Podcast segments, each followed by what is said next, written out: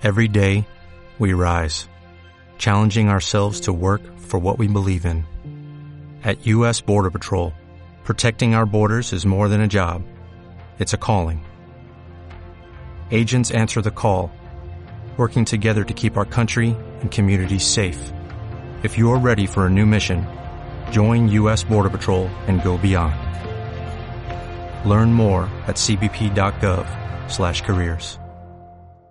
Eta Jon Redondo da Jaurlaritzako Kirol eta Gazteria zuzendaria. Arratsaldeon Jon. Kaixo arratsaldeon. Jarduera fisikoa sustatzeko ekimena da, ez? Mugiment. Bai, zuzen ere, gure helburua da gizarte aktibo, aktiboago bat e, lortzea. Egia da, ba, guze komodia de, eta asko dauzkagula gaur egungo gizartean, baina horrek badauzka e, gauza kaltegariak eta horien artean zu komentatu duzu moduan da, ba, agian ez dira oso aktiboak eta sedentarismo desente dagola, eta hori ikusia da, e, ba, gizartearentzako eta osasunarentzako e, kaltegarria da, eta deideguna da gizarte aktibo bat egitea, nik uste bakoitzaren hoberako izango delako. Mm badago hor, e, Europako segurtasun komisioak sustatutako estrategia bat, eta mugiment zer kokatu behar dugu horren barruan? Bai, azken finean, nik uste, e, erakunde ezberdinak e, kontzientziatzen nahi gehala e, ba, gizarte aktiboa eta mugitu mugitzearen beharra. Ez da, gu beti e, pixka bat e, erlazionatzen dugu pagarai batean tabakoarekin gertatzen zen e, moduan. Orain dela, hogei, hogeita urteko irudiak hartzen badia, e, ez dakit, bai telebistako irudiak ikusten baditugu, ba, jende guztia erretzen ikusten zen, ez da? Eta gaur egun irudi horiek dia oso, oso irudi arraroak eta bintzat atentzioa deitzen, deitzen digutena. Guri gustatuko litzea duke hori berak gertatzea mendik amara magustu. Alegia, norberak kontzientzia izatea, ba, aktiboagoa izan behar degula, eta ez mugitze horrek, ba, ze ondorio kaltegarri dauzkan, e, barneratzea, ez da? Azken finean, nik uste danak e, itxasuntzi berean goazela e, helburu helburu berarekin eta helburua da bueno ba hori hori lortzea eta hori gizartean e, txertatzea. Normala bezala horrek kultura aldaketa bat eskatzen du eta hori kultura aldaketa guztia bezala pixkanaka egin behar da zerbait da. Mira gaur munduko osasun erakundeak gain zuzen ere eskatu du ba pelikuletan norbaitek erretzen baldin badu hori e, iragarri egin beharko dela eta ba familia osoarekin ikusteko pelikula baldin bada alde aurretik gurasuek hori jakiteko beharre edukiko dutela eta eskubidea ere bai horretarako mm, gizartea aldatzen ari daren seinale hori ere ezta Bai, azkenen, e, nik uste dara hori ja badagola barneratua e, tabakoaren e, inguruan, eta agian ez dagoena barneratua da e, ba, aktibidade fizikoa eta sedentarismoa erradikatzearen inguruan. Ez da, lehen komentatu duzuzuk, laguaren eriot eragile izanikan, nik uste oraindik ez daukagula barneratu hori hori txarra dela eta beraz ba, gizarte aktiboa bat egitearen beharra. Guk komentatzen dugu eta guk e, gure proiektuaren e, mugimentaren barnean e, ba, herrietan askotan orain arte e, ba, igual ikuspegi kirol ikuspegi izan da ba, instalazio kirol instalazioen gestioa. Ez da, da kiroldegia juten zan e, be, ba, erabiltzaile hori izan e, kirola egiten zuna, eta hori izan lehike, ba, herri batzuetan euneko ama bosta, euneko goi, euneko goita bosta, baina hortik kanpora zegoenari nik uste ez geniola kaso askorik egiten. Eta helburua honena da, hori paradoja hori edo alde batera utzi eta bizak gizarte osoan zentratzea alegia e, herrian aktibide fisikoa e, sustatzeko ba, e, gauzak egitea eta herritar guzti hartzea helburu bezala ba, denak aktibide fisikoa egin dezan. Ez da nik e, aldaketa horrek denbora eskatzen du eta horren baita bueno ba estrategia ezberdinak jarri ditugu martxan mhm. eta helburuan pizkanaka ba herri ezberdinetan ba e, hori sustatzen joatea.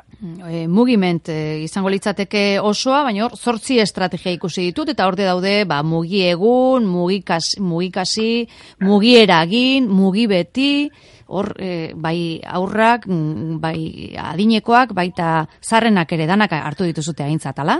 Bai, azkenean guk gizarte osoari zuzendutako proiektu bat izan ikan, eta zuk esu mezela sortzi estrategia ezberdin daude, eta horietako e, garantitxuna bizikoa da mugizare.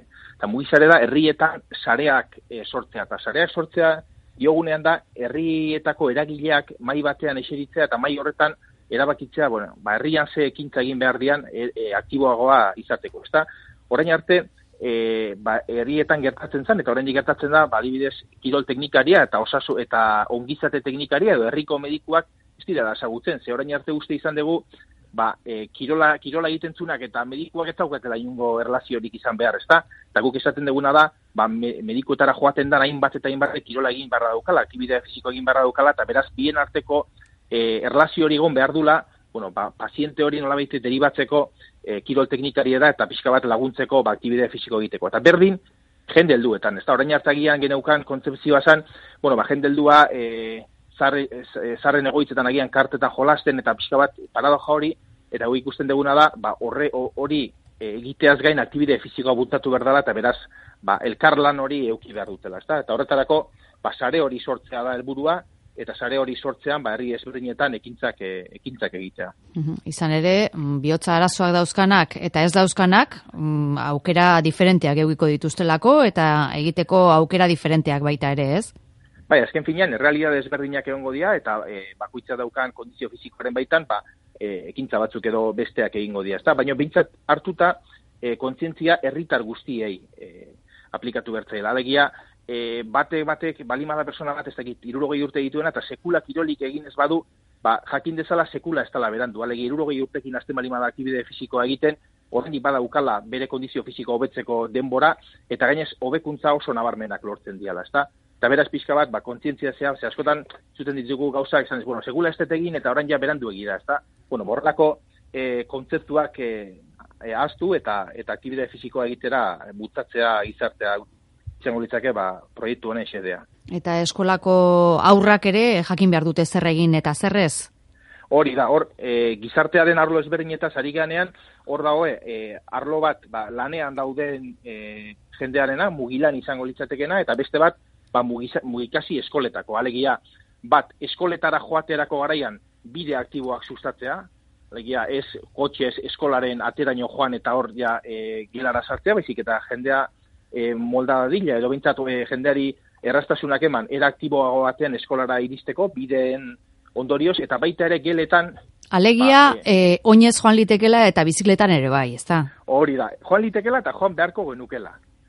Nik uste hori da, e, bilatzen dugun, bilatzen dugun helburua. Ze askotan, eta paradoja asko daude, baina bitako bada, e, ditugu guk e, lagun asko, bueno, ba, kiroldegira joaten direnak eta kiroldegiraino kotxe esko baten direnak. Ez da, kirola egin, da gero beriz kotxe hartu, eta lanera kotxe horun, lortu nahi dugun da bai, kirola azkain bizik, eta egiten dan egunerokotasuneko e, ibilaldi horiek, bueno, ba, oinez, eta, edo, eta biziketan egitea. Hori da azkenean bai, aktibitate fizikoa sustatzea, eta, eta ba, gehiago mugitzea mhm. hain zuzen ere. Mugilanen kasuan, e, zortzi ordu eserita pasatzen dituzten e, langile asko dago. Hori aldatzeko? Hori zaixeagoa bai. izaten da batzutan, ez?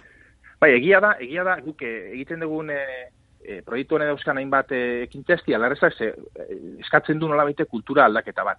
Eta hor komentatzen dugu, gauza bada aktibide fizikoa egitea, ze jende asko badago goitzetan lanera joan aurretikan aktibide fizikoa egiten duna, baina beste bada sedentarismoa ekiditea. Ze badago jende asko aktibide fiziko unero berrogeita minutu egiten ditunak, eta ondoren sortzi orduak eserita egoten da lanean, ezta? Eta horon guk, e, bonekin lortu nahi dugunana, ba, sortzi ordu horiek, e, eraktiboa eta alegia, ba, eskailerak erabiltzea igoailua erabili ordez, eserita bi orduti behin altza eta nora baite jutea. Azken finean, biak, e, no, oitura, oitura moduan hartu behar ditugun e, ekintza batzuk, ba, sedentarismo hori lortzeko. Ez da, komodidadeatik dana eukitzen dugu eskura eta askotan ez gara mugitu ere egiten lanean gaudenean, baina bueno, horrek badauza gauza kaltegarriak eta hori pixka bat ba, jendeari barneratu nahi diegu. Bueno, hemen e, estrategia hauekin batera, badago tresna bat ere, mugibili izena duen e, tresna, eta horri aurkezten Mikel Bringas kirol eragileak lagundu behar digu. Mikel, arratsaldeon zuri ere? Arratxaldeon. Mugibili atari bada, eta zer aurkitu dezake bertara sartuko den personak? Labur bizbutua nik, nik esango nuke bilatzaile bat dela. Eh? Ki, e, kirol jarduera fizikoaren bilatzailea. Eh, azkenian, gizarteari eskaintzea dagoen eskaintza modu azkar eh, erres batean ba, beti lagungarri da ba, jarduera fisikoa sustatzeko eta hori da hain zuzene ba, ba, bilatzaile, bilatzaile honen e, ba, elburua. Uh zer aurkituko du hor erabiltzaileak? Esate baterako nik e, e, aktibidade konkretu bat egin behar baldin badet lagunduko dit aukeratzen nun dagoen aktibidade hori egiteko aukera? Bai, lortu behar dugu dala toki libre bat, edo nor partekatu ditzake bere proposamenak, eta momentu hontan ba, baridia era guztietako erakundeak, klubak, enpresa, gimnasioak, kiroldegiak, e, federazioak, udalak, mankomunitateak, ki, ba, barnean dute, bere programetan duten e, kirol eskaintza hori, publikatzen ari dia, eta, eta tresna horrek eskaintzen duna da hori bilatzaile bat, eskaintza horretara e, modu erresago iristeko, ez? E, emaitzak e, iragazki batzuen bitartez, e, bueno, ba, mugatu ditzakegu, bueno, neri bakarrikan e, iruditzen interesatzeit, pilates, helduentzako euskeraz, e, ba, arrasaten, bueno, ba, modu horretan iristen zara, da, hor, ber, inguru hortan dagoen e, eskaintza guzia ezagutzea. Eta gero gainera, badaka beste funtzionalidade ban, eh? Netzago nik uste oso erabilgarria dana eta hori bai ezagutarazi behar degula da, bilatzaile honek eskaintzen dizu behin bilaketa bat egin da zure interes inguruko e, irizpidak aintzat hartuta, ba, hortik aurrera sortuko diren eskaintza berri guziak horren berri jasoko hau da. Zuk esaten bali bai zure interesa dela judoa unmentzako e, tokiziatz batian, bueno, ba, ba, o, tokiziatz horretan e, hortik aurrera argitatuko dan guzia, horren berri jasoko zu berriz ere biliketarik egin be, gabe. Uh Abisatu egingo dizu hortaz. Hoixe, bai, bai. Uh e, ibilbideak e, izeneko bilatzailea ere zuk martxan jarritakoa da? Bai, hortik jaio, hortik jaio da e, mugibili. Azkenean noen momentu hontan ibilbideak da e, mugibili e, bilatzailearen zati bat. E, ibilbideak ere ibili ginen irurtez e, e, ibilbide Euskal Herriko e, ibilbideak partekatzen, e, motordunak ez ziren e, kirol, kiroloietan, hau da, toki batetik bestera motorri gabeko e, ba, kiroletan aritzen, aritzen zianak, ja, badia zazpi mila pasata ibilbideak partekaturik, eta horiek momentu ontan dira, ba, mugibiliren e, zati bat ez, arlo bat. Bueno, ba, mugiment eta mugibili. Bi tresna eta estrategia bat aurkeztu ditugu. Jon Redondo, zer esango dugu? Ipurdia mugitzen hasi beharra dagoela, ez? Ba, nik uste, entzun da geho, nik uste, jendea ja gogoak inongo gara, eta ja mugitzen gehan pixkat, lehen egiten dugu baino gehiago, eta oitura batzuk aldatzen ditugu, ba, akibide fizikoa sustatzeko. Izan ere, mugitu ondoren, eh, bat, hobeto sentitzen da? Ba, nik uste, bai, eta hasien pereza maten du, baina gero nik uste akide fiziko egin ostean, ba, asto zere hobeto senditzen gala baneako. Uh Mikel, irubebikoitza mogibili.euskadi.eus. Bai, eta antzuleak animatuko nituzke ni guantxe bertan telefono hartu, elbide hori jarri, mugibili.euskadi.eus, eta, bueno, ba, ibili saltzeatu pixkat, eta seguru sorpresa ona aurkituko dutela bilatzali berri honekin. Bueno, bai, Jon Redondo eta Mikel Bringas, eskerrik asko, mezularian aukera hauen berri emateagatik eh, mezulariko gure entzulei. Zuei, zuei. Bai, Arratxaldeon, segi ondo. Aio.